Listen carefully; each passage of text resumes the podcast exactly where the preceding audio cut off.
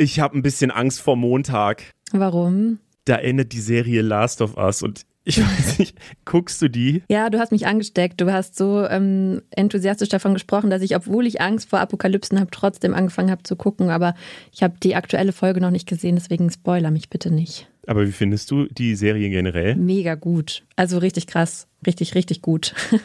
ja, und für mich ist es voll, ich tue mich gerade irgendwie voll schwer, mich auf neue Serien einzulassen. Oh und bei der Serie habe ich halt voll, bin ich so voll reingestiegen und tatsächlich habe, glaube ich, außer bei der ersten Folge und bei der jetzt äh, aktuellsten Folge, habe ich bei jeder Folge geweint. Und deswegen denke ich mir so, das ist jetzt mein Montagsritual geworden, dass ich das gucke Ja. und mich emotional komplett drauf einlasse. Und äh, das geht jetzt dann ab nächster Woche nicht mehr. Das wird richtig schlimm. Aber ja, Du brauchst dann direkt Ersatz einfach. Aus der Funkzentrale in Mainz. Das ist, was die Woche wichtig war. Hi, ich bin Leo Braun und bei mir ist Berit Ström. Hi. Äh, diese Woche wollen wir mal was ganz Neues austesten. Es gibt nämlich ein neues Tool bei Spotify. Und zwar, wenn ihr den Podcast bei Spotify hört, dann könnt ihr in der App auf der Folgenbeschreibung mal gucken. Ähm, wenn es geklappt hat, was wir hier so einstellen, dann müsstet ihr da eine Umfrage und so Antwortfelder sehen, wo ihr eben äh, bei den verschiedenen Themen was dazu schreiben könnt. Das wollen wir in der Folge jetzt mal austesten, ob das cool ist und da könnt ihr dabei sein. Deswegen, äh, ich bin gespannt, wie das läuft, weil wir haben es bei Funk. Das gibt es jetzt tatsächlich seit dieser Woche, deswegen haben wir, haben wir noch gar keine Erfahrung damit. Und das wird sehr spannend. In dieser Folge haben wir unsere persönlichen Oscars verliehen. Xenia von Cinema Strikes Back hat nämlich richtig viele Filmtipps dabei und ihr müsst deswegen dann jetzt auch gar nicht mehr auf die Oscarverleihung am Sonntag warten, äh, weil wir haben die besseren Tipps. Außerdem gucken wir nach China. Zwischen China und USA kriselt es ja gerade so ein bisschen. Und äh, das wird irgendwie jede Woche heftiger. Deswegen haben wir bei Tamara Anthony mal nachgefragt, die ist Korrespondentin der ARD in China. Und die erklärt uns, ja, ob wir uns da gerade Sorgen machen müssen. Als erstes gucken wir aber mal, was die Woche so gegoogelt wurde. Und zwar 100.000 Suchanfragen hatten diese Woche einmal der Suchbegriff Hamburg. In Hamburg hat ja am Donnerstagabend ein Unbekannter in einem Gebäude der Zeugen Jehovas mehrere Menschen erschossen und weitere verletzt. Die Polizei stuft den Vorfall als Amoktat ein. Ein Täter soll laut Polizei möglicherweise tot sein. Nach weiteren wird gefahndet. Wir nehmen hier am Freitagvormittag auf, deswegen gibt es bisher noch keine weiteren Infos. Deswegen wollen wir auch gar nicht weiter über diesen Fall sprechen und auch keine Gerüchte streuen oder so. Außerdem diese Woche gegoogelt und zwar über mehrere Millionen Mal wurde der Weltfrauentag bzw. Internationaler Frauentag und International Women's Day, also alles Suchanfragen bei Google diese Woche. Der war nämlich am 8. März und eigentlich wurde der schon Anfang des 20. Jahrhunderts von Sozialistinnen ins Leben gerufen, um für das Frauenwahlrecht zu demonstrieren. Den Kampf müssen wir heute zum Glück in Deutschland nicht mehr führen, aber es gibt natürlich immer noch genügend andere Kämpfe, wie zum Beispiel Gender Pay Gap, Betroffenheit von häuslicher Gewalt oder Altersarmut in Deutschland, die da noch offen sind. Und mir ist in dem Zusammenhang auf Insta aufgefallen, dass halt voll viele unterschiedliche Namen für diesen Tag verwendet wurden. Mm, Das ist mir auch aufgefallen. Da gab es ja äh, Frauentag natürlich, aber auch äh, ganz viele haben ja vom feministischen Kampftag gesprochen, oder? Genau, deswegen dachte ich, ich drösel das hier nochmal ganz kurz auf, warum wer was sagt. Also der Frauentag, so hieß der einfach ursprünglich mal, 1921 ist dieser Name, glaube ich, so ähm, etabliert worden.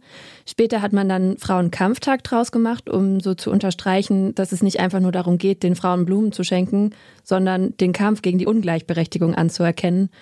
Und heute sagen viele halt nicht mehr Frauenkampftag, sondern feministischer Kampftag, weil es darum geht, dass natürlich nicht nur Frauen vom Patriarchat unterdrückt werden, sondern auch zum Beispiel trans- oder nicht-binäre Personen.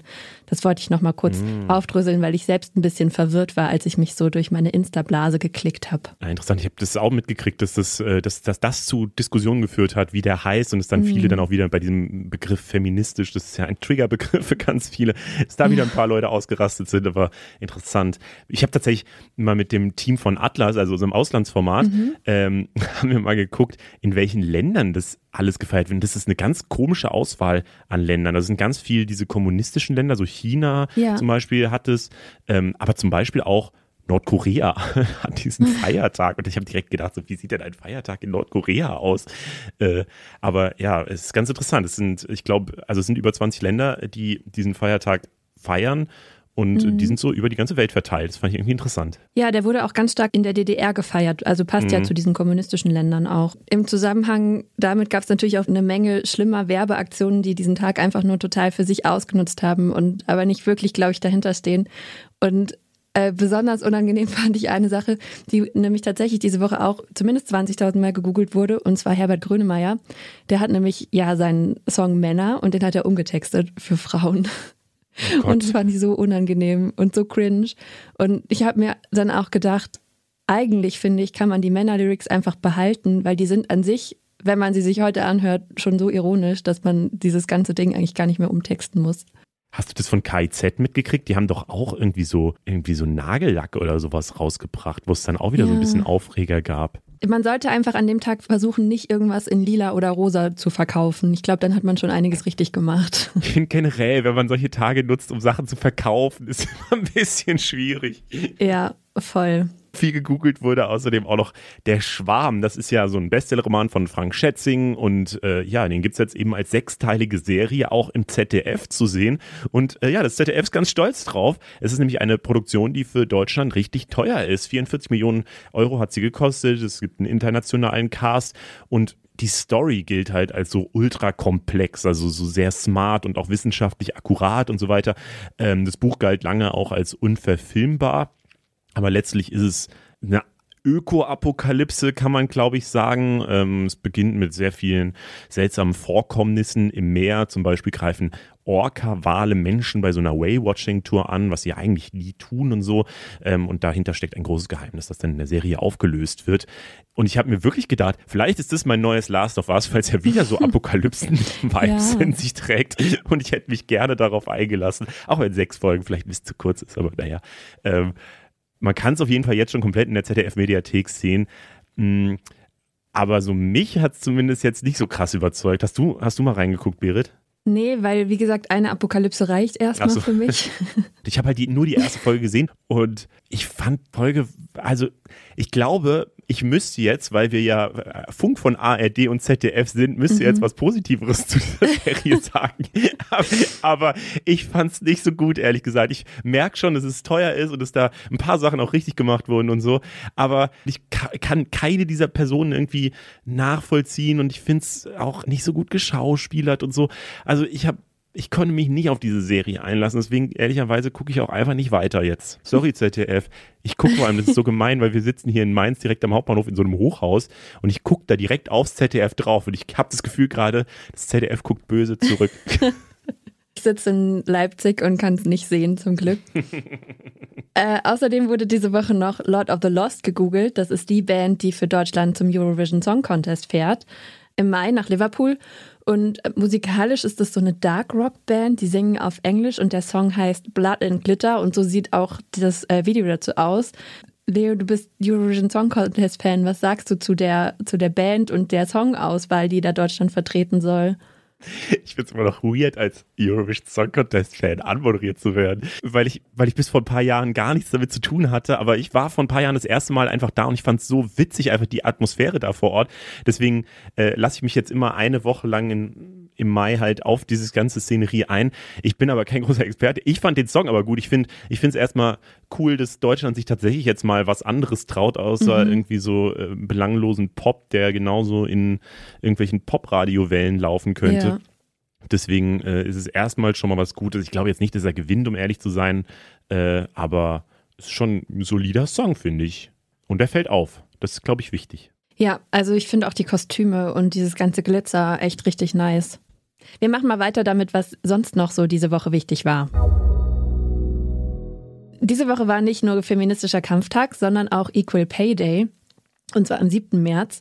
Und der markiert jedes Jahr, wie viele Tage im Jahr Frauen schon in Anführungszeichen ohne Bezahlung gearbeitet haben. Also das ist so ein bisschen eine komplizierte Rechnung, aber wenn man den Unterschied in Stunden runterrechnet, dann wären es 66 Tage, die Frauen bis dahin ohne Bezahlung gearbeitet haben im Vergleich zu Männern.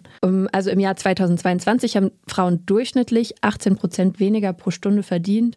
Aber da muss man auch nochmal aufpassen, weil da gibt es nämlich immer zwei Zahlen. Einmal den unbereinigten und den bereinigten Gender Pay Gap. Ja, also einmal den unbereinigten, Das sind diese 18 Prozent. Das heißt, da wird einfach nur ganz simpel der durchschnittliche Stundenlohn ausgerechnet. Aber da spielt halt auch mit rein, dass Frauen zum Beispiel häufiger in schlechter bezahlten Branchen arbeiten oder auch öfter in Teilzeit, sodass sie dann weniger aufsteigen können und dann einfach grundsätzlich halt weniger pro Stunde verdienen. Und viele sagen halt, das kann man nicht so richtig vergleichen. Und wenn man dann versucht, das alles rauszurechnen und sich den Unterschied anguckt bei einer vergleichbaren Tätigkeit und vergleichbarer Qualifikation und Berufserfahrung, dann kommt man bei sieben Prozent raus. Und das nennt man dann den bereinigten Gender Pay Gap. Ja, wobei es trotzdem ja auch hart ist, dass es trotzdem dann noch dieses Problem gibt. Also, dass halt zwei Leute, die die gleiche Arbeit machen, unterschiedlich viel Geld verdienen. Ja. Das sagt ja dieser bereinigte Pay. Mhm. Das ist eigentlich ein Riesenskandal. Ja, aber auch der Unbereinigte, der zeigt ja dann auch nochmal, dass es Branchen gibt, wo Jobs immer noch mehr von Frauen gemacht werden, wie zum Beispiel in der Pflege oder sowas. Und was auch immer eine schwierige Phase ist, ist, wenn Frauen also in Hetero-Beziehungen Kinder kriegen, sind sie halt am Ende doch meistens die, die länger zu Hause bleiben, mehr in Teilzeit arbeiten und dadurch halt dann auf lange Sicht einfach weniger Aufstiegschancen haben und dann kann man zwar sagen, ja, das ist zwar nicht vergleichbar, dieser Unbereinigte, aber im Prinzip zeigt der ja doch, was eigentlich die Struktur ist, die dahinter liegt. Mhm, weil es im besten Fall natürlich keine Branchen gäbe, die äh, bewusst benachteiligt werden oder dass das dann ausgerechnet auch die Branchen sind, wo Frauen arbeiten, ja. ist ja auch ein bisschen un uncool. Ähm, ich finde aber noch ganz spannend, es gab ja dieses Jahr vor ein paar Wochen erst so ein Urteil, mhm. dass, dass es eben gerade diesen bereinigten Gender Pay Gap gar nicht mehr geben dürfte, ja. weil äh, also da hatte jemand geklagt, die eben rausgefunden hat, dass sie weniger verdient als äh, ihre männlichen Kollegen und äh, das Gericht hatte dann tatsächlich recht gegeben und gesagt, so einen Unterschied darf es nicht mehr geben. Ähm, es wird dann ja immer gesagt, das liegt da auch daran, dass Frauen oft schlechter verhandeln oder gar nicht verhandeln, weil ja. sie das unangenehm finden, was ich auch irgendwie schon eine weirde Aussage finde, aber genau solche äh, Unterschiede darf es gar nicht geben. So, also eine, jede, jede Person, die irgendwo angestellt ist, muss erfragen können, wie viel andere bei der gleichen Tätigkeit verdienen, solange halt das Unternehmen groß genug ist und so weiter. Da gibt es ein paar Kriterien noch, ja. die erfüllt sein müssen. Ähm, aber dann soll genau sowas verhindert werden, dass Leute, die in einem gleichen Unternehmen die gleiche Arbeit machen, unterschiedlich viel Geld verdienen können. Und das finde ich eigentlich, also wir sind da zumindest in einer Entwicklung, die, glaube ich, besser wird. Ich hoffe nur, dass sie langsam ein bisschen schneller wird. Ja, das ist mega das wichtige Urteil, voll wegweisend. Ich habe nur so ein bisschen Sorge, dass es oft an der Vergleichbarkeit der Tätigkeiten dann so scheitern wird, weil dafür muss man ja wirklich erstmal in einem relativ großen Unternehmen arbeiten, wo genügend Leute die gleiche Arbeit machen. Aber ja, voll wichtig. Ich finde es ja irgendwie extrem wichtig, immer mal wieder auch nach China zu gucken, weil gerade in letzter Zeit gab es ja immer wieder diese Spannungen zwischen den USA und China und ich frage mich da manchmal, wo führt das eigentlich hin? Diese Woche hat sich zum Beispiel nochmal das Ganze ein bisschen zugespitzt. Der chinesische Außenminister Jin Gang hat nämlich zum ersten Mal ziemlich deutliche Worte an die Vereinigten Staaten von Amerika gerichtet. Der sogenannte Wettbewerb der Vereinigten Staaten ist eigentlich eine totale Eindämmung und Unterdrückung. Ein Nullsummenspiel, bei dem du stirbst und ich lebe. Ja, was soll das heißen und was geht da gerade eigentlich generell in China ab? Das haben wir uns gefragt und deswegen reden wir mit Tamara Antoni. Sie ist ARD-Korrespondentin in Peking. Hi Tamara. Hallo Leo. Okay, wir haben es gerade gehört. Totale Eindämmung und Unterdrückung, sagt er. Ein Spiel, bei dem du stirbst. Es klingt irgendwie ein bisschen rätselhaft irgendwie, aber auch natürlich heftige Wortwahl. Vor allem, äh, weil die chinesische Regierung ja sonst nicht so direkt gegen einzelne Länder schießt, glaube ich. Woher kommt denn das jetzt plötzlich? Ja, wir haben auch gedacht, was ist denn jetzt los? Also das war auch hier für uns Korrespondenten so, dass wir erstmal aufgeschreckt sind. Und ähm, das Besondere, wie du gerade gesagt hast, ist, dass halt so direkt gegen ein Land, das zugespitzt ist, und dass es halt von der Staatsführung kommt. Also das war zum einen der chinesische Außenminister, der sowas gesagt hat, aber eben auch der chinesische Staats- und Parteiführer Xi Jinping, der hat das allerdings hinter verschlossenen Türen auch ziemlich ähnlich so gesagt. Er hat auch gesagt, die ähm, westlichen Länder, angeführt von den USA, wollen uns eindämmen und unterdrücken. Immerhin hat er nicht sowas gesagt wie auf Leben und Tod. Aber ähm, dass halt äh, so eine Wortwahl benutzt wird und das eben gegen die USA so genau gerichtet ist, ist neu.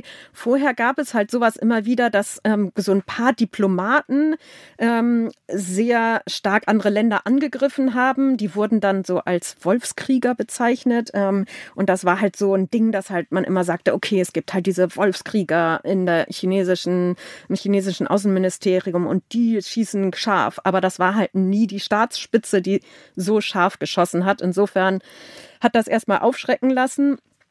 Ähm, und zum Hintergrund, ja, es ist schon so, dass ähm, China sich immer mehr ähm, eingeengt fühlt von den westlichen Ländern und tatsächlich eben angeführt von den USA. Das ist zum einen militärisch. Da hat ähm, die USA und auch Deutschland ähm, jetzt in verschiedene Initiativen gestartet, um hier im Pazifik, also in den Meeren rund um China präsenter zu sein und auch eben die demokratischen Länder vorzubereiten, zuzusehen, dass die ihr Militärbudget ausweiten, um halt ähm, vorbereitet zu sein, falls es einen militärischen Angriff vor allem ja auf Taiwan gibt. Und das andere ist, dass äh, auch vor allem angeführt von den USA, verschiedene Initiativen dafür sorgen sollen, dass ähm, die hiesigen Hightech-Unternehmen nicht so so weit voraus sind, dass sie halt die neuesten Waffensysteme einsetzen können. Und darum gibt es halt sowas wie eben einen Hightech-Krieg, wo halt die USA versucht, China ähm, nicht zu ermöglichen, auch noch mit Hilfe von US-Unternehmen zum Beispiel diese ganz kleinen Mikrochips zu produzieren. Ihr macht ja sogar einen eigenen Podcast als Korrespondenten in China, äh, der heißt Weltmacht China. Und äh, da gibt es eine eigene Folge zu diesem Chip-Krieg oder Chip-Konflikt zwischen den USA und China. Die habe ich gestern noch gehört äh, und fand sie extrem spannend, weil äh, tatsächlich gab es gestern dann noch zusätzlich die Meldung, dass die Niederlande offenbar jetzt auch keine Chips mehr an China liefern und da wirklich versucht wird, China von dieser modernen Entwicklung mit den Mikrochips, die ja überall drin sind, ein bisschen abzukoppeln, was ja, also ich weiß nicht, wie, wie ist denn da so ein, deine Einschätzung? Gibt es diesen, also es ist ja kein einseitiger Konflikt, oder? Es ist ja jetzt nicht nur, dass China plötzlich harte Wortwahl wendet, sondern es ist ja schon wirklich so, dass die USA da klare Regeln und auch Europa klare Regeln gegen China äh, ja, machen.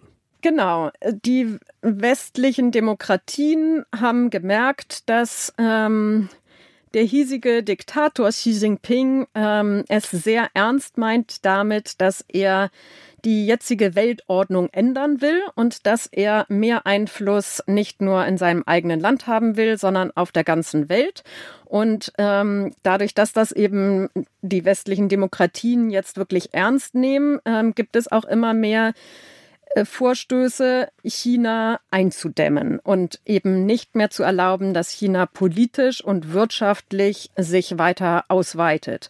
Und dazu gehören zum Beispiel auch diese Sanktionen von Seiten der USA, dass sie sagen, warum sollen US-amerikanische Unternehmen, äh, warum soll es denen erlaubt sein, dass sie äh, chinesischen Unternehmen helfen, Waffensysteme zum Beispiel zu bauen, die ähm, gegen uns eingesetzt werden können. Darum eben Unternehmen in China, die für das Militär liefern, die sind jetzt auf einer Sanktionsliste. Darum ja, es gibt eben halt verschiedene Vorstöße oh, von Seiten des Westens, um in diesem Sinne eben China einzudämmen. Mhm. Man muss vielleicht dazu sagen, die USA weisen die Vorwürfe zurück. Also was China Unterdrückung nennt, sei einfach Wettbewerb zwischen zwei Staaten. Das sagt zum Beispiel der Sprecher des Nationalen Sicherheitsrats der USA, John Kirby. Und der sagt auch, es gäbe da gar keinen Konflikt mit Peking. Ähm, aber trotzdem, jetzt spricht eben dieser chinesische Außenminister von katastrophalen Konsequenzen und so. Äh, wo führt denn das deiner Meinung nach hin? Genau, der chinesische Außenminister sagt, wenn die USA ihren Kurs nicht ändern, dann ähm, gibt es äh, katastrophale Folgen. Ähm, da kann man natürlich auch sagen, ähm, wenn China seinen Kurs nicht ändert, dann gibt es katastrophale Folgen. Das ist halt generell so, dass China ähm, das Gefühl hat, sie sind eben das Opfer und ähm, die anderen sind diejenigen, die ähm, sie eindämmen wollen und die ähm, grundlos sie eindämmen wollen. Ähm, das Problem ist tatsächlich, dass eigentlich es schon Versuche gab, dass ähm, diese angeheizte Atmosphäre wieder ein bisschen beschwichtigt wird. Äh, wir erinnern uns, Biden wollte eigentlich ähm, nach China reisen und ähm, endlich eben mal mit Xi Jinping reden und die Wogen glätten. Das war als quasi so ein bisschen auch äh, Versuch gesehen worden, ähm, um diesen Wirtschaftskrieg, diesen Technologiekrieg ein bisschen wieder runterzufahren. Und dann gab es aber diese Ballonaffäre und das hat dann erstmal wieder alles ähm, ja, äh, ähm, die großen Hoffnungen sind geplatzt mit dem Ballon und ähm, das führt halt auch dazu, dass jetzt diese ganzen Kommunikationskanäle nicht mehr da sind. Dass es halt eben nicht mehr möglich ist, dass zwischen den USA und China auf direkten Draht irgendwelche Sachen geregelt werden. Ähm, und alles wird eben als ähm, Aggression des anderen gewertet. Insofern, deine Frage war, was, wie wird das jetzt in Zukunft aussehen? Wird es halt tatsächlich einen Konflikt geben? Ich habe das Gefühl, ähm, weder die USA noch China wollen, dass sich das jetzt so aufheizt. Ähm, China hat vor allem deshalb ein Interesse daran, ähm, jetzt erstmal in ruhigere Fahrwasser zu kommen in der Beziehung mit den USA, weil ich innenpolitisch sie genug zu tun haben. Der Wirtschaft geht's nicht gut. Es gibt ein riesiges Demografieproblem. Es gibt also genügend Sachen überhaupt innenpolitisch zu lösen. Insofern hat China eigentlich kein Interesse daran, dass es jetzt ähm, zu einem großen Konflikt, zu einem heißen Konflikt kommt. Aber dadurch, dass eben diese Kommunikationskanäle nicht mehr vorhanden sind, hat das halt dieses Risiko, dass eben durch solche Äußerungen sich das immer weiter hochschaukelt und eben dann im schlimmsten Fall tatsächlich, gerade wegen der Frage, wie es in Taiwan weitergeht, ja, vielleicht in den nächsten Jahren auch zu einem Konflikt oder Krieg führt. Das ist tatsächlich nicht undenkbar. Taiwan ist wirklich, ja, einer der Hotspots ähm, dieser Erde geworden. Mhm, genau, das ist dieser Konflikt Taiwan, wo ja alle schon seit äh, Russland in die Ukraine einmarschiert ist, die Sorge hatten, dass China das als Vorbild nehmen könnte und eben auch nach Taiwan einmarschieren könnte. Vielleicht zum Abschluss aber mal auf uns geguckt. Äh, wie steht denn Deutschland in diesem Konflikt da? Wir sind ja traditionell eher auf Seiten der USA, würde ich sagen. Ähm, aber wie wird denn aus China Deutschland oder Europa gerade gesehen? Also Deutschland ist lange als Partner von China gesehen worden. Ähm, gerade die ganzen Merkel-Jahre gab es sehr enge Beziehungen zwischen China und Deutschland. Und ähm, der chinesischen Regierung ist halt auch sehr bewusst, dass Deutschland ein großes Interesse daran hat, gute wirtschaftliche Beziehungen mit China zu pflegen, ähm, weil halt viele Unternehmen, vor allem die Autobauern, von dem Absatzmarkt hier abhängig sind. Ähm, aber China hat auch gemerkt, dass sich ähm, die Situation in Deutschland geändert hat, dass ähm, es mit einer neuen Regierung in Deutschland und einer neuen Außenministerin ähm, sich das Bild geändert hat und ähm, darum wird hier Deutschland inzwischen auch ein bisschen anders gesehen. Wir merken das selber als Journalisten, wenn wir hier unterwegs sind. Früher wurden wir immer nur gefragt, ähm, seid ihr US-Journalisten und dann sozusagen wurde gleich ein Interview abgelehnt, aber inzwischen ist es halt einfach ausländische Journalisten sind halt ähm, für viele No-Go geworden und dazu gehören jetzt auch die deutschen Journalisten. Insofern ähm, die Beziehungen sind absolut schwieriger geworden, weil eben Deutschland ähm, seine Auffassung, seine Strategie gegenüber China geändert hat. Hm, wir bleiben an dem Thema auf jeden Fall weiter dran. Danke dir, Tamara. Und wenn ihr mehr von diesen innerchinesischen Konflikten auch wissen wollt, ähm, da gibt es auch eine ganze eigene Folge zur Demografie, weil das war mir auch gar nicht so klar, dass China ja lange diese Ein-Kind-Politik verfolgt hat und dadurch jetzt natürlich das Problem hat, das, was wir als Boomer-Generation kennen, die in Rente geht, ist da natürlich nochmal viel krasser, weil die Generation der Älteren, die jetzt halt wirklich auch einfach alt wird, äh, viel größer ist als die, die jung sind. Und deswegen äh, wissen die da doch genauso wenig, wie man ja alte Leute pflegen soll und so. Da gibt es auch eine ganze Folge zu. Finde ich auch richtig spannend. Da können wir jetzt heute, glaube ich, nicht nochmal drauf gucken, aber danke dir, Tamara. Sehr gerne, Leo. Schönen Gruß nach Deutschland. Im Kino läuft ja seit letzter Woche der Film Creed 3 und der wird jetzt hochgestuft, sodass man nur noch ab 18 Jahren da rein kann. Und das liegt nicht am Film selber, sondern am Publikum. In richtig vielen Kinos in Deutschland, aber auch zum Beispiel in Frankreich haben Leute während des Films nämlich krass randaliert und zwar so hart, dass die Vorstellungen zum Teil abgebrochen werden mussten. Also es gab Verschmutzungen, Vandalismus und zum Teil sogar Körperverletzungen. Sogar die Polizei musste mehrfach in Kinosälen einschreiten. Manche Kinos machen deswegen jetzt ja vorab Taschenkontrollen, manche sagen eben, es ist ab 18, manche zeigen den Film gar nicht mehr. Und ja, es wird jetzt so vermutet, dass dahinter ein TikTok-Trend liegen sollte. Das sagt zumindest die Polizei und auch die Kinosäle und Kinoketten sagen das, dass das an einem, einem TikTok-Trend liegen soll. Aber das Ding ist, es gibt da jetzt gar keinen Hashtag oder irgendwie sowas auf TikTok zu. Und tatsächlich weiß ich auch noch, dass es vor über zehn Jahren, als ich noch im Kino gearbeitet habe, da gab es auch so einen Problemfilm mal, nämlich New Kids Turbo. Und da kann man sehr sicher davon ausgehen, dass es kein TikTok-Trend damals war, sondern das hat auch einfach so funktioniert, dass Leute sich da abgesprochen haben und ein bisschen im Kino randaliert haben. Deswegen weiß ich gar nicht, ob das so stimmt. Ich habe mich auch kurz gefragt, ob es vielleicht auch einfach jetzt leicht ist, so Sachen einfach auf TikTok zu schieben, wenn man die sich nicht so richtig erklären kann. Wobei so ein paar Trends gab es ja tatsächlich. Also bei Minions gab es ja zum Beispiel diesen Trend, dass man da mit einem Anzug oder mit, mit so, also krass aufgestylt ins Kinosaal mhm. gegangen ist. Bei einem Horrorfilm gab es auch so einen Trend. Also es gibt's schon. Und tatsächlich suchen manchmal so Filmverleiher auch extra nach solchen Challenges oder so, weil das halt Leute ins Kino lockt. Und tatsächlich hat Creed 3 auch extrem viele Leute ins Kino gelockt. So, das, also für den Filmverleih ist es, glaube ich, kein so großes Problem, dass es da auch Vandalismus gab, weil sehr viele Leute haben dafür bezahlt, dann in den Film reinzugehen. Aber sogar zum Teil einfach Körperverletzungen. Also ich glaube, ja, okay. da müssen die noch mal ein bisschen dran schrauben beim nächsten TikTok-Trend. okay, ich will es nicht verharmlosen, sorry. Wir müssen mal über Alkohol sprechen. Auch wenn die Leute in Deutschland eigentlich immer weniger Alkohol trinken, ist Deutschland trotzdem immer noch auf Platz 5 in Europa. Und es ist halt einfach auch gesellschaftlich immer noch voll akzeptiert, obwohl es ja trotzdem eigentlich auch eine Droge ist und auch schädlich für die Gesundheit. Und das ist jetzt auch alles keine große Neuigkeit. Wir wissen das auch alle vor allem für junge Menschen kann es halt auch richtig gefährlich sein und zum Beispiel die Gehirnentwicklung hemmen und sowas. Und das findet auch der YouTuber Jonas Ems. Er hat diese Woche nämlich ein Video drüber gemacht, warum Alkohol das Problem der Jugend sei. Und das fanden wir spannend und deswegen haben wir nochmal nachgefragt. Hi Jonas. Hallo, hallo. Moin. Du gehst ja sehr offen mit deinem eigenen Alkoholkonsum um und hast auch schon mehrmals auf deinem Kanal drüber gesprochen.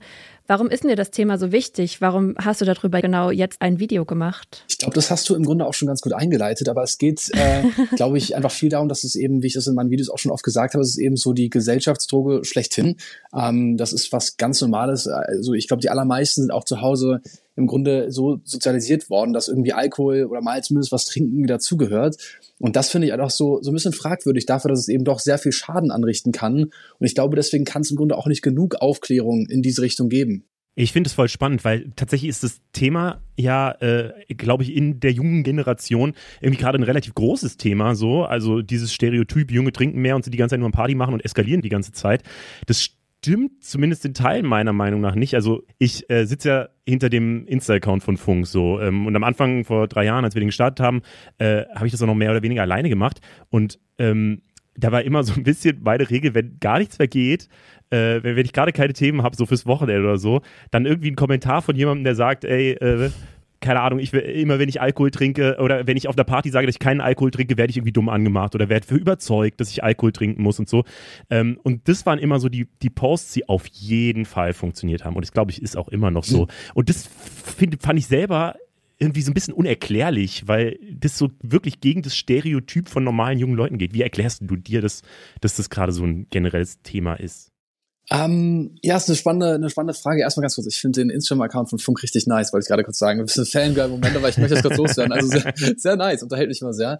Ähm, ja, ich, also ich glaube, es findet schon ein sehr krasses Umdenken gerade statt. Ich meine, das zeigen ja auch die, die Statistiken tatsächlich, dass das zurückgeht. Und ich meine, das ist ja sowieso gerade ne, dieses Thema auch ähm, Sport machen und sich gesünder ernähren und so. Das ist was, bei, was bei, bei vielen Menschen gerade ankommt. Also das, das merkt man schon, diesen Unterschied. Ähm, ich glaube aber eben am Ende trotzdem noch nicht genug. Und ich glaube auch, das ist so ein bisschen eine Frage, ähm, so, eine, so eine etwas demografische Frage, auch je nachdem, wo man schaut. Also ich glaube, gerade Leute, die was dörflicher aufwachsen, ne, wo man jetzt nicht immer einfach gesund kaufen kann, wo es jetzt nicht das Gym direkt um die Ecke gibt und so, ähm, oder wo es vielleicht auch mal die eine oder anderen anderen äh, Probleme mehr gibt, wo man vielleicht auch eher noch mal was trinken will, um dann diese Probleme auch vielleicht loszuwerden, zumindest aus dem Kopf kurzzeitig ähm, da sieht dann teilweise eben auch schon richtig krass anders aus. Und deswegen, also ja, es gibt schon Umdenken und ähm, ich glaube auch, dass es generell akzeptierter ist, wenn man sagt irgendwie, okay, man will jetzt gerade nicht trinken an diesem Abend oder man trinkt gerade generell nicht, auch gerade weil man Sport durchzieht oder so. Das akzeptieren super viele auch aus meinem Umfeld mittlerweile ganz gut. Aber ich glaube, das ist auch einfach so, ich wohne halt in Berlin so und ich glaube, wenn du jetzt irgendwo in so einem Minidorf mit 2000 Einwohnern wohnst, dann wird das vielleicht doch weniger verstanden. Aber glaubst du, das ist wirklich dieser healthy Lifestyle? Weil ich habe das Gefühl, okay, Alkohol, da gehen die Zahlen vielleicht runter, aber Drogen im Allgemeinen werden nicht weniger konsumiert. Ähm, also zahlenmäßig kann man das jetzt nicht so ganz belegen, aber zumindest was, was Cannabis angeht, äh, ist der Konsum in den letzten Jahren auf jeden Fall eher gestiegen. Ich habe manchmal sogar eher das Gefühl, alle sind immer so ungefähr gleich süchtig, nur die Süchte variieren halt so ein bisschen. Mhm. Ja, also möglich ist das und klar ist auch natürlich, dass jetzt so die ähm, dass jetzt sicherlich die, die jetzt wirklich diesen ganz, diesen healthy Lifestyle äh, so durchziehen, das sind natürlich dann auch nicht jetzt die, äh, die dann unbedingt Cannabis rauchen. Das stimmt, dass sich das in diese Richtung auch was ähm, verschiebt, wobei ich schon das Gefühl habe, dass, ja, also, dass das Alkohol per se oder dieses krasse Abschießen, dass das einfach nicht mehr so, das ist nicht mehr so unbedingt das Coole, äh, unbedingt so, wie, wie das vielleicht früher eher noch der Fall war. Ähm, aber ähm, ja, ich, das, also ja, es ist auf jeden Fall eine gute These, ob sich diese Süchte oder das, was man konsumiert, ob sich das einfach, äh, einfach immer in verschiedene Richtungen dann verschiebt, auch je nachdem, wie es dann nach der Legalisierung aussehen würde, das, ähm, ja, ist eine gute Frage, kann ich gar nicht genau beantworten. Vielleicht ist ja auch die Smartphone-Sucht da noch so ein Part von. Wie ist denn das, äh, wie ist denn so dein Gefühl dabei äh, im persönlichen Umgang? Weil ehrlicherweise ich bin, also ich trinke auch Alkohol. So. Und ich war letztes Wochenende tatsächlich auf der Party und war relativ betrunken einfach. So. Und ich frage mich immer, ist es, also wie geht man denn persönlich am besten damit um? Weil ich weiß natürlich, jeder weiß, glaube ich, dass das super ungesund ist und dass das nicht cool ist und so weiter. Und trotzdem kommt man immer, also komme ich zumindest immer wieder äh, an diesen Punkt, dass ich es dann doch trinke und mir da auch jetzt nicht so viele, super viele Sorgen mache. So. Ähm, wie gehst du damit um? Ja, das ist natürlich einfach auch ultra individuell und äh, hängt auch total davon ab, in welcher, in welcher Lebensphase man gerade ist. Also ähm, in meinem Umkreis ist es zum Beispiel so, das kann ich ehrlich sagen, dass Leute, die Single sind, signifikant mehr trinken als Leute, die, äh, die in einer Beziehung sind, einfach weil die viel öfter unterwegs sind und dann auch eher vielleicht mal zum Flirten oder so dann ein bisschen Mut brauchen und, und, äh, und dafür dann eben wieder die, die Droge ausnutzen. Ähm, deswegen, ja, also wie kann man persönlich damit umgehen? Ich glaube, es ist schon wichtig, seinen eigenen Konsum ein bisschen zu reflektieren, also selber mal ein bisschen darauf zu achten, wie viel trinkt man eigentlich wirklich, weil ich hatte unter meinem Video hatte ich so einen Selbsttest verlinkt, da konnte man so ein paar Fragen beantworten und dann wurde einem gesagt, wie, wie, wie, wie, gerade so der eigene Konsum ist. Und da haben halt alle geschrieben, so, ey, ich trinke gar nicht so viel, aber bei mir wurde gesagt, sehr riskant oder so. Ne? Und dann da wird einem dann erst klar, ähm, und das ist wäre vielleicht bei euch oder zumindest bei dir ähm, dann auch so, dass das bei dir vielleicht, vielleicht auch riskant oder sehr riskant zumindest jetzt für das letzte Wochenende rauskäme. Und dann wird einem erst klar, so das ist gar nicht mal so wenig, was man da immer trinkt. Und ich glaube, da mal so ein bisschen drauf zu achten oder zu gucken, ob man nicht mal so ein bisschen weniger auch mal ausprobieren will, weil teilweise tut's das echt schon, wenn man einfach sagt, man, man macht mal nur die Hälfte von dem, was man sonst macht und trotzdem ist man vielleicht gut angeschwipst. So, weißt du, also ich glaube, das sind so Sachen, die man auf jeden Fall mal für sich ausprobieren kann. Ja, mir ist es immer wichtig, dass ich zumindest vorher, mir vorher überlege, heute trinke ich Alkohol. Das ist, also, dass ich nicht so jeden Tag irgendwie was trinke. Und wenn ich alleine bin, trinke ich halt auf jeden Fall nie. Das finde ich für mich zumindest wichtig. Und das ist halt so zumindest mal nur einmal die Woche vielleicht maximal ist. Aber ich weiß nicht, äh, wahrscheinlich ist das auch kein guter Umgang. Wahrscheinlich müsste ich wirklich konsequent sagen, ich mache das jetzt nicht mehr. Glaubst du, dass da sowas wie zum Beispiel das ähm, Mindestalter für Alkohol hochsetzen was bringen würde? Oder also siehst du da generell andere Institutionen in der Verantwortung oder sagst du, nee, das ist eine individuelle Entscheidung? Ähm, ich sehe andere Institutionen insofern in der Verantwortung, als dass es mehr Aufklärung in dem Bereich geben muss. Ich glaube, dass es da mhm ähm, mit diesen Altersgeschichten und so, da kann nicht viel gerettet oder gemacht werden. Also ich meine, das, das sieht man ja jetzt auch, wenn du Cannabis als Beispiel anführst. So, also wenn die Leute was wollen, dann kriegen sie das auch. Und ich habe auch das Gefühl tatsächlich, dass Leute, die deren Eltern da besonders streng waren oder so, das ist ja meist diese diese Teenager-Trotzreaktion, ja. die greifen dann viel ja. eher dazu und so. Also das hat das hat super wenig Einfluss. Ich glaube, es ist viel wichtiger, dass man da, wenn man da aufgeklärt wird von der Schule und von seinen Eltern oder eben auch zum Beispiel von Influencern, die man verfolgt, dass es da eben, wie gesagt, eine vernünftige und auch reife, einen reifen Umgang mitgibt. Also nicht im Sinne von Verbote aussprechen, sondern einfach, dass erklärt wird, ey, das sind die Folgen. Auch mal gerne wirklich so ein bisschen physiologisch zeigen. Das passiert im Kopf, das macht die Droge mit dir. Also als mir, und das ist mir echt, also wirklich, das habe ich erst so diese, vor ein, zwei Jahren das erste Mal so drüber gestolpert, als mir gesagt wurde, Alkohol ist eigentlich ein Nervengift. Und dann wird einem viel mehr klar, wenn man dann dieses Vokabular auch hört, was das dann eigentlich mit dem Körper macht, was das bedeutet. Und den Körper zu vergiften jedes Wochenende, das ist viel weniger geil, als zu sagen, okay, ähm, man hat, man ist halt ein bisschen im Suff oder so. so. Und ich glaube, das sind einfach, ich glaube, das sind Sachen, die sich dann quasi institutionell, äh, institutionell ändern müssten. Ähm, aber ich, äh, genau, ich glaube jetzt auf 21 das hochzusetzen oder so, das wäre jetzt nicht die Lösung. Ja, würde wahrscheinlich auch nicht so viel bringen. Ich erinnere mich auch noch so an an so Aufklärungsleute, die dann an die Schule kamen und dann haben die so eine Promillebrille mitgebracht, die sollte man dann aufsetzen. Und das war aber halt auch alles überhaupt nicht so, dass wir das in irgendeiner Form hätten ernst nehmen können. Ich glaube, da ist auf jeden Fall noch viel Luft nach oben und auch vielleicht nicht nur an der Schule, sondern wie du sagst, auch auf anderen Kanälen. Du bist ja einer der größten Influencer in Deutschland oder so äh, Content Creator. Ähm, und du hast jetzt ein Video dazu gemacht. Ich glaube, das bewegt tatsächlich dann schon auch was. Ich meine, wir versuchen auf unserer Insta-Seite auch immer darauf hinzuweisen, ähm, dass, dass sowas gefährlich ist. Was würdest du dir von anderen Prominenten wünschen in dem Umgang damit? Weil, also ich fand es ganz interessant aus deinem Video, dass du ja auch zitiert hast, wie viele Songs oder Filme und so weiter, wie das halt normalisiert wird in der ganzen Popkultur. Wie fändest du einen guten Umgang damit? Also ich glaube, einmal ist eben dieses Thema, die Sachen zu, zu also quasi proaktiv zu normalisieren, äh, ist halt einmal schon so ein bisschen ein Problem. Also zum Beispiel eben in den Medien, kann eben auch in Filmen und Serien sein und so, diese, diese klassischen Getränke und immer mit, mit einem Bier oder Whisky und so, die, das ist so, dadurch, dass das so gesetzt wird, stolpert man halt auch nie drüber. Und das finde ich ist schon eine Sache, die man einfach anders setzen könnte. Ähm, und dann ist natürlich auch so die Frage, wenn man sich jetzt eben Creator anguckt, wie eben so ein Ron Bilecki oder so, ähm, ob es dann diese Art von Vlogs oder Creatoren eben äh, zwingend braucht oder so, die dann eben so viel erreichen, wo man sagt, so, das ist halt, die haben, äh, die haben offensichtlich Spaß äh, bei dem, was sie machen, was ich jetzt ja auch gar nicht äh, äh, per se äh, problematisch finde, aber das halt dann eben hochzuladen und äh, so viele hunderttausende Leute damit zu erreichen, die eben auch jünger sind, ähm, äh, ohne dann eben besonders darauf hinzuweisen, dass es eben auch gefährlich ist, der Konsum. Das weiß ich halt nicht. Auf der anderen Seite, ne, also er hatte auch seine, seine Ausrastermomente und das wurde auch im Internet gezeigt und eventuell war es am Ende, das kann ich gar nicht genau bewerten, vielleicht sogar auch gut, dass da gezeigt wurde, wie auch so ein Ron Bilecki mit Alkohol abstürzt und, äh, und vielleicht regt das auch zur Reflexion an. Ähm, ja, deswegen, ich, ich glaube grundsätzlich ähm, einfach vor allem in Kontexten, das war ja früher auch, also ich meine, früher gab es ja wirklich äh, vor Fußballspielen gab es ja noch Werbung, wie, wo das Fußballteam dann irgendein bestimmtes Bier trinkt oder so. Das ist ja auch absurd, also äh, Sport mit Bier zu kommen, also das ist ja eigentlich totaler Quatsch. Ähm, äh, und ich glaube, diese Dinge müssten sich einfach perspektivisch ändern. Jetzt wird Sport nur noch mit Nutella verbunden, was ja auch sehr viel Sinn macht. ja, das stimmt. Mein Gefühl ist da immer, dass man einfach diese Verbindung trennen muss zwischen Spaß haben und Alkohol trinken, weil ich glaube, die ist sehr, sehr präsent in unserer Gesellschaft und die sieht man mhm. wirklich überall und die habe ich tatsächlich bei mir selbst krass verinnerlicht, glaube ich. Also wenn ich Party mache, dann gehört da Alkohol irgendwie dazu.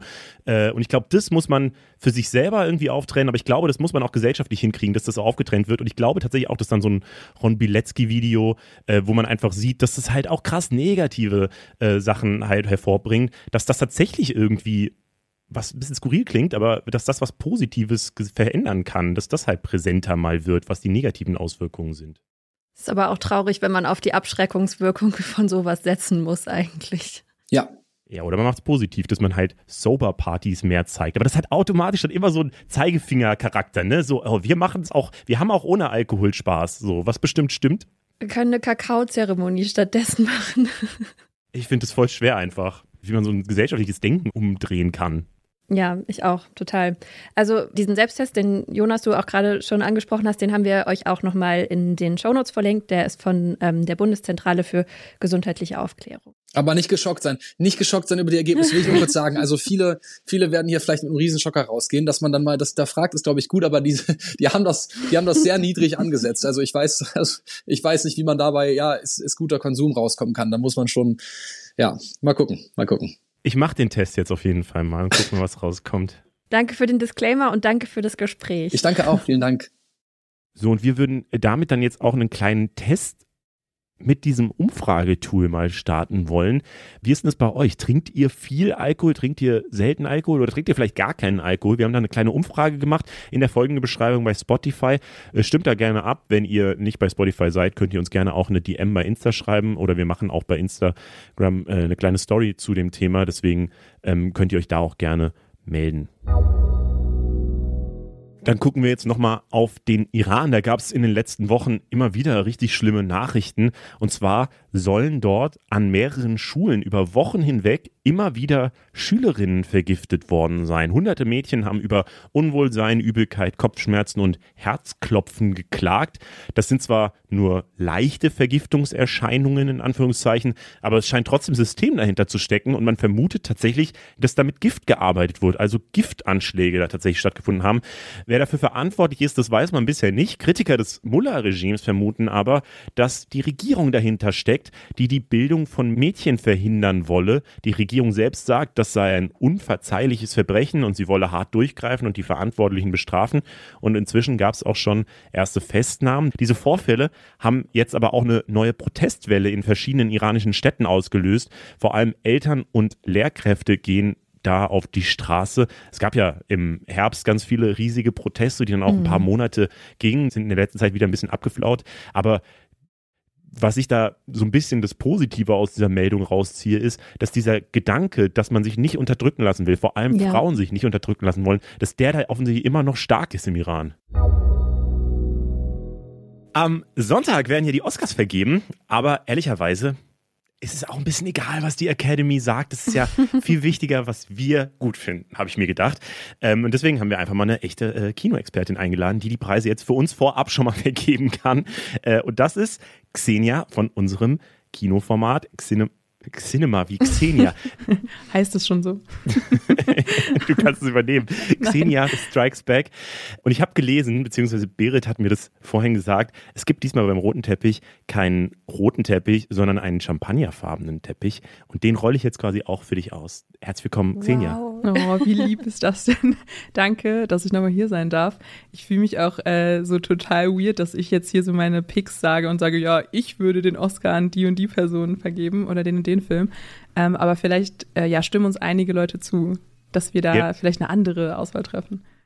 Das ist natürlich, wir äh, protokollieren das natürlich, was du sagst und werten es dann am Sonntagnacht, wenn die Oscars vergeben werden, genau aus. Oh Gott, ich fange jetzt schon an zu schwitzen. ähm, dann werde ich nachher gecancelt, wenn ich total falsch liege, aber naja, mal gucken. Äh, wir fangen mal direkt an mit der Sache, die wahrscheinlich am, am unstreitbarsten ist für uns zumindest, äh, und zwar der beste internationale Film.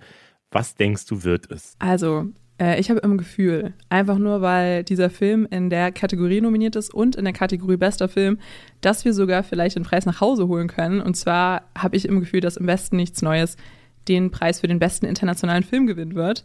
Das ist ja das Kriegsdrama von Edward Berger aus Deutschland. Und den gibt es ja auch immer noch auf Netflix zu gucken. Also ich kann den einfach jedem empfehlen, der das noch nicht getan hat. Der Schauspieler Felix Kammerer spielt da ja die Hauptrolle und das basiert ja alles auf einem Roman, der dann auch schon äh, Anfang des 20. Jahrhunderts ähm, seine Runden gemacht hat und es wurde auch schon alles mal verfilmt aus Amerika und das ist jetzt die erste deutsche Produktion des Romans. Und ich finde, dieser Film ist einfach immer noch oder leider immer noch äh, hochaktuell, also jetzt auch mit dem russischen Krieg gegen die Ukraine und ähm, da gibt es sogar noch einen neuen Handlungsstrang mit Daniel Brühl. Also ich finde, der Film ist mega stark und ähm, ja, ich kann mir vorstellen, dass, dass er das Rennen macht. Ja, da haben wir im Januar schon mal drüber geredet. Das wäre ja fast frech, wenn der das nicht machen würde, weil Voll. der einfach so oft noch nominiert wurde, dann muss der, finde ich, das auch holen. Und ich finde auch, ich habe ihn mittlerweile gesehen und äh, kann dir nur zustimmen. Ich finde den richtig stark und ich habe auch die ganze Zeit an die Ukraine halt gedacht, als mhm. ich den geguckt habe. Ich finde das auch so krass, weil der wurde ja eigentlich schon Anfang 2021 angefangen zu drehen und das Drehbuch stand wahrscheinlich schon viel länger und dass das dann jetzt eben nochmal oben drauf gekommen ist, macht das Gucken und generell alles einfach nochmal so viel bedeutungsvoller auch. Eben, ja. ja. Und ich glaube, dass die Academy auch äh, so Kriegsproduktionen aus Deutschland liebt ähm, wir haben ja, ja, schon mal einen Oscar dafür nach Hause geholt und ich, ich weiß nicht, ich habe das Gefühl, das ist sogar ein Selbstläufer, also ohne dem Film jetzt irgendwas abzusprechen, aber ähm, dazu ist er auch noch stark und das Thema ist einfach super gewählt, also ne, für die Oscars und für diesen Rahmen. Ähm, genau, und er hat eine tolle Message, also das wird.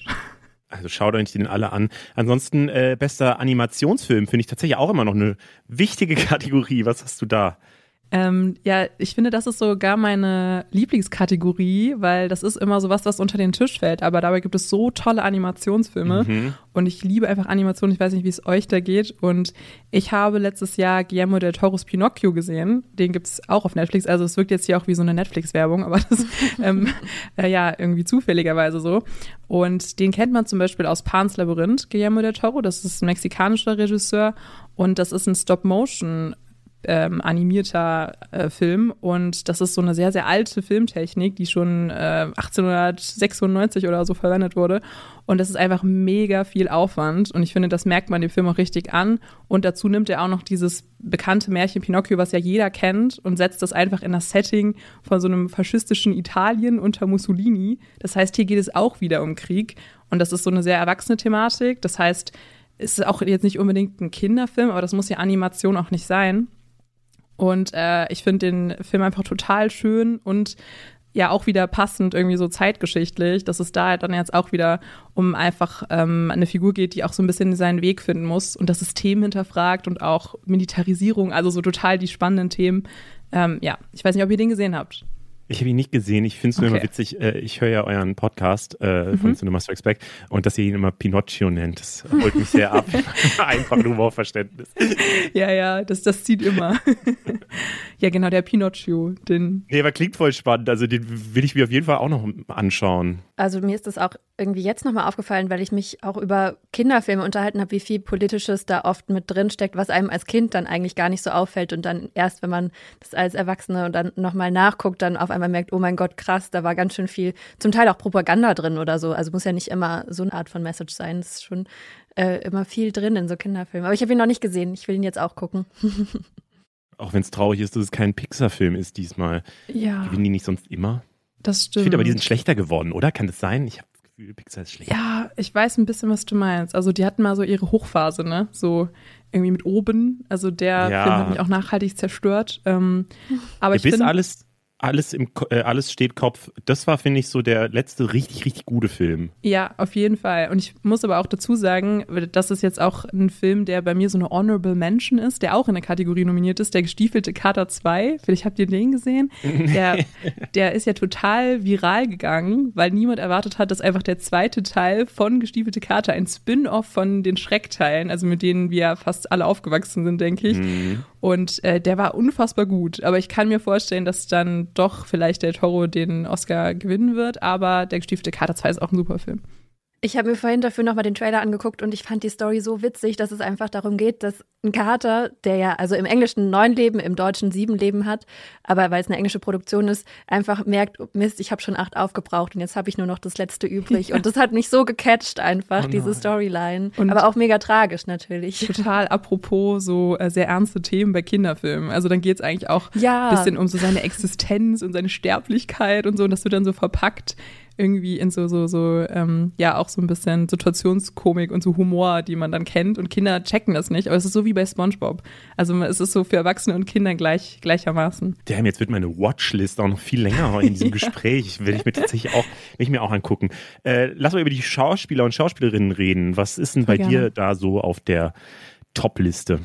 Also vielleicht wird es die wenigsten jetzt überraschen, weil ich auch in diesem Podcast schon so oft über diesen Film geredet habe. Und dann hatten wir ja noch diesen, jetzt kommt. die, diesen Disput darüber. Ähm, Everything Everywhere All at Once und Michelle Yeohs äh, Performance in diesem Film ist einfach unfassbar gut.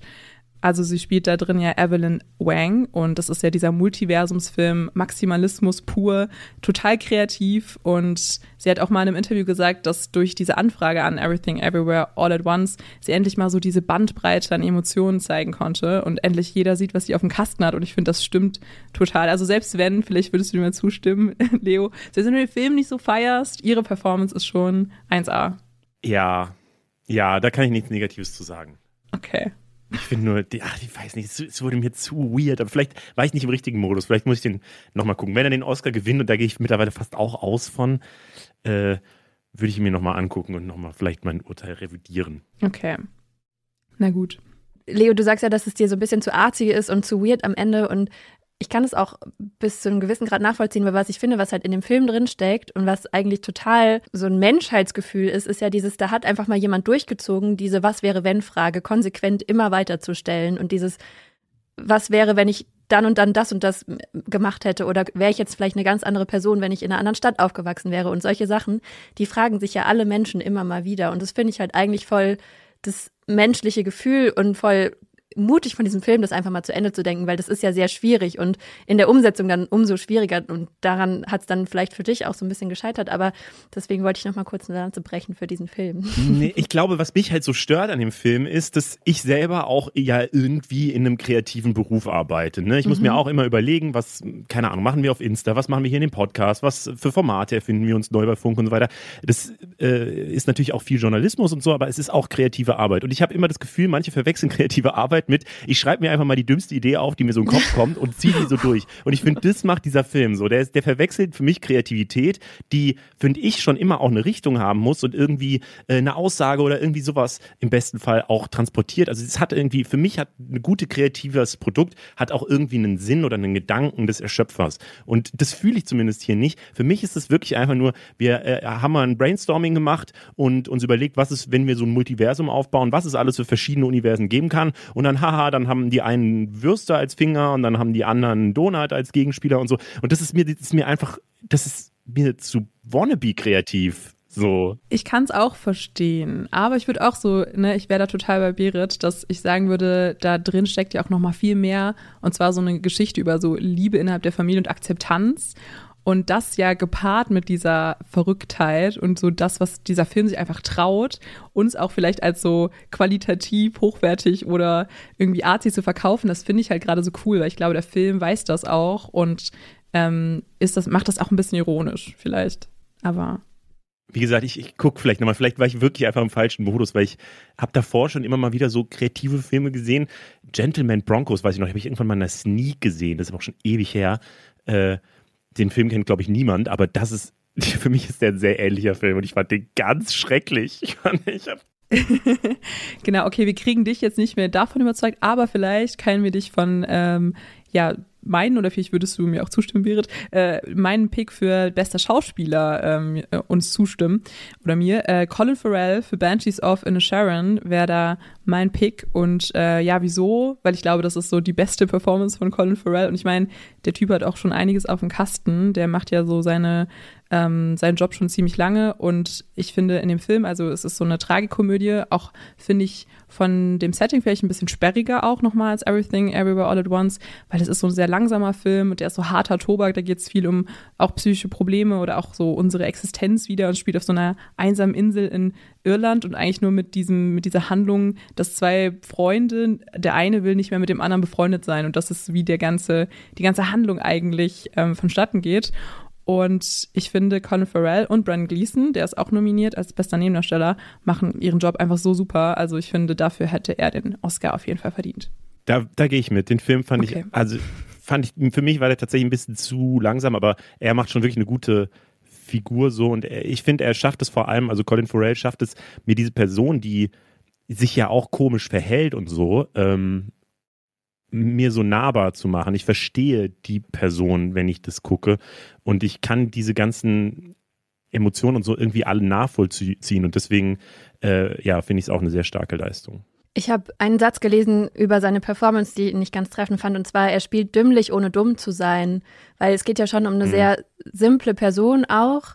Und gerade den, den Grad halt zu finden, ohne das irgendwie herablassend zu spielen, das finde ich, hat er sehr gut getroffen. ja. ja.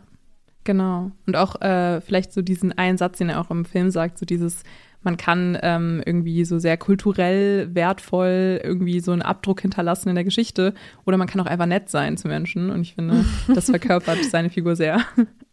Ja, das Toll. Äh, was denn für beste Regie für dich? Wir kommen, wir kommen schon an die vorletzte wichtige Kategorie. Ja, es wird immer spannender. Okay, jetzt komme ich mit einer Auswahl von mir, wo ich sagen muss, dass äh, diese Person ist leider leer ausgegangen bei den Oscars dieses Jahr. Und zwar ist das Charlotte Wells für ihr Regiedebüt After Sun. Und das ist ein Film, der vielleicht unter dem Radar so ein bisschen gelaufen ist letztes Jahr. Den habe ich auch irgendwie in der letzten Woche im Dezember geschaut und er hat sich dann nochmal in meine besten Liste katapultiert, kurz vor Ende des Jahres. Und er hat für mich sogar den Titel Bester Film fast verdient. Er beschäftigt mich wirklich nachhaltig bis heute. Also es ist eine schottische Regisseurin und ähm, es geht eigentlich, man muss nicht mehr wissen, um einen Vater und seine Tochter, die zusammen in den Sommerurlaub fahren. Und dieser Film ist so krass atmosphärisch und ähm, er spielt auch total viel mit, was sind Erinnerungen und was ist Realität und natürlich auch ähm, man reflektiert, glaube ich, total über seine eigene Beziehung zu seinen Eltern, wenn man in diesen Film reingeht. Dieser Film hat auch eines der stärksten Enden seit Jahren für mich. Und ich weiß nicht, der ist so eine, ein intimes Porträt von Vaterschaft. Und dass äh, Charlotte Wells dafür nicht nominiert wurde, finde ich halt total schade. Deswegen würde ich ihr meinen persönlichen äh, Cinema Strikes Back Oscar geben.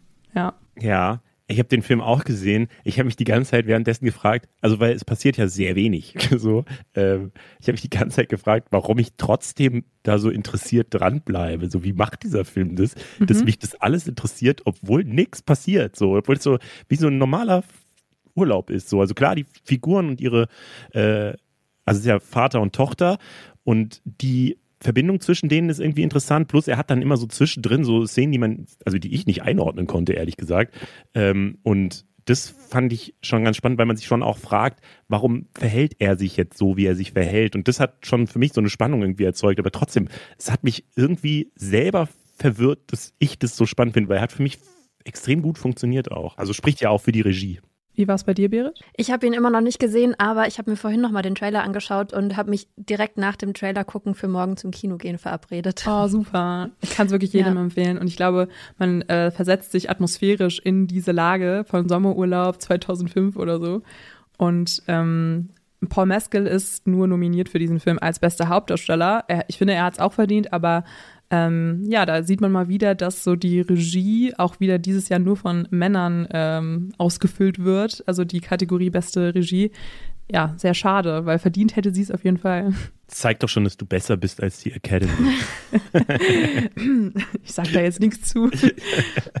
Was ist denn dein bester Film des Jahres? Naja, also ohne dass wir jetzt hier wieder in eine Diskussion verfallen, aber für mich ist und bleibt Everything Everywhere All at Once einfach mein Top-Film des Jahres. Ich habe es schon mehrfach äh, auf jeden Fall ja. begründet und von ihm geschwärmt. Und ich glaube, dass ich es auch einfach den Regisseuren auch mal wieder, Daniel Kwan und Daniel Scheinert, einfach extrem gönnen würde. Vor allem, wenn man sich die Kategorie anguckt, wer da alles nominiert ist. Also natürlich auch im Westen nichts Neues, aber auch Blockbuster wie Avatar, The Way of Water ähm, oder auch sogar Top Gun ist nominiert.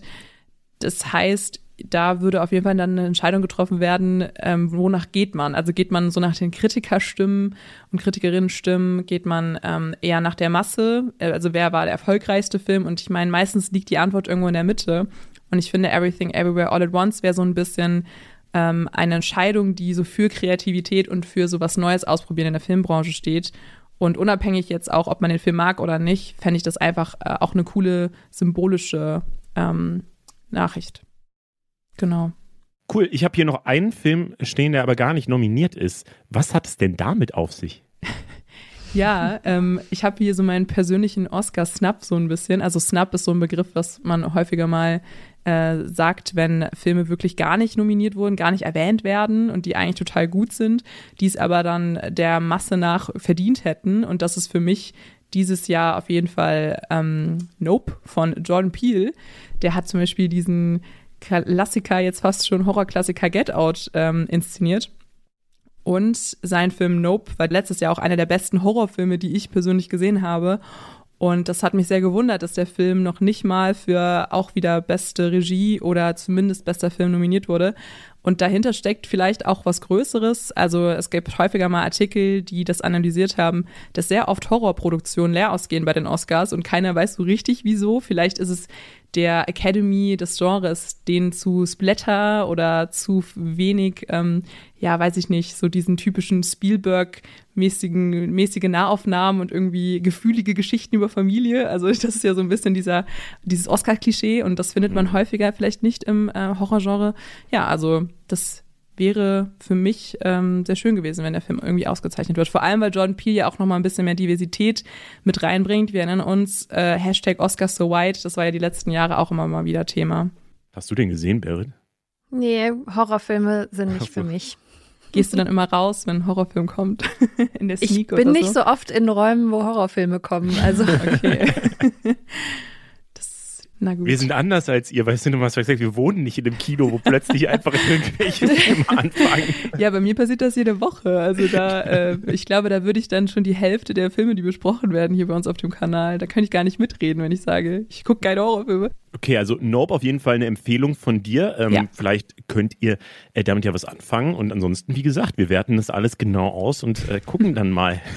ja, Daumen sind gedrückt sowieso für alle. Also so wirklich, ich habe das Gefühl, dieses Jahr ist, sind total viele spannende Sachen dabei. Und natürlich drücke ich auch am meisten die Daumen für West, nichts Neues. Ich auch. Ich auch. Schön. Top, dann sind die Daumen gedrückt. Danke dir, Xenia. Danke War euch. Nice. Hat sehr Spaß gemacht. Aber was ist denn euer Lieblingsfilm des Jahres gewesen? Das wollen wir natürlich auch wissen. Und äh, wie gesagt, wir, wir testen einmal diese Antwortboxen auch noch aus in der Folgenbeschreibung bei Spotify. Klickt da gerne mal rein und schreibt uns rein, welchem Film ihr den Oscar geben würdet oder welchen Film ihr so im letzten Jahr gesehen habt, den ihr richtig cool fandet. Ähm, wir können die Antworten dann veröffentlichen und das können dann Empfehlungen für andere Nutzer und Nutzerinnen sein. Deswegen äh, macht das, das wäre richtig cool. Alle anderen können uns natürlich auch gerne eine DM bei Insta schreiben. Und das waren die Themen der Woche. Schreibt uns gerne, wie ihr die Folge findet und gebt uns gerne, das habe ich lange nicht gesagt, gebt uns gerne fünf Sterne auf der Podcast-App eures Vertrauens. Wir freuen uns da auf jeden Fall richtig dolle drüber und das wäre richtig lieb von euch. Danke an alle auf jeden Fall, die uns zugehört haben. Mein Name ist Leo. Ich bin Berit. Und Funk ist ein Angebot von ARD und ZDF. Und diese Woche als Infotier haben wir das beste Infotier, das es überhaupt geben kann. Und es ist der Esel.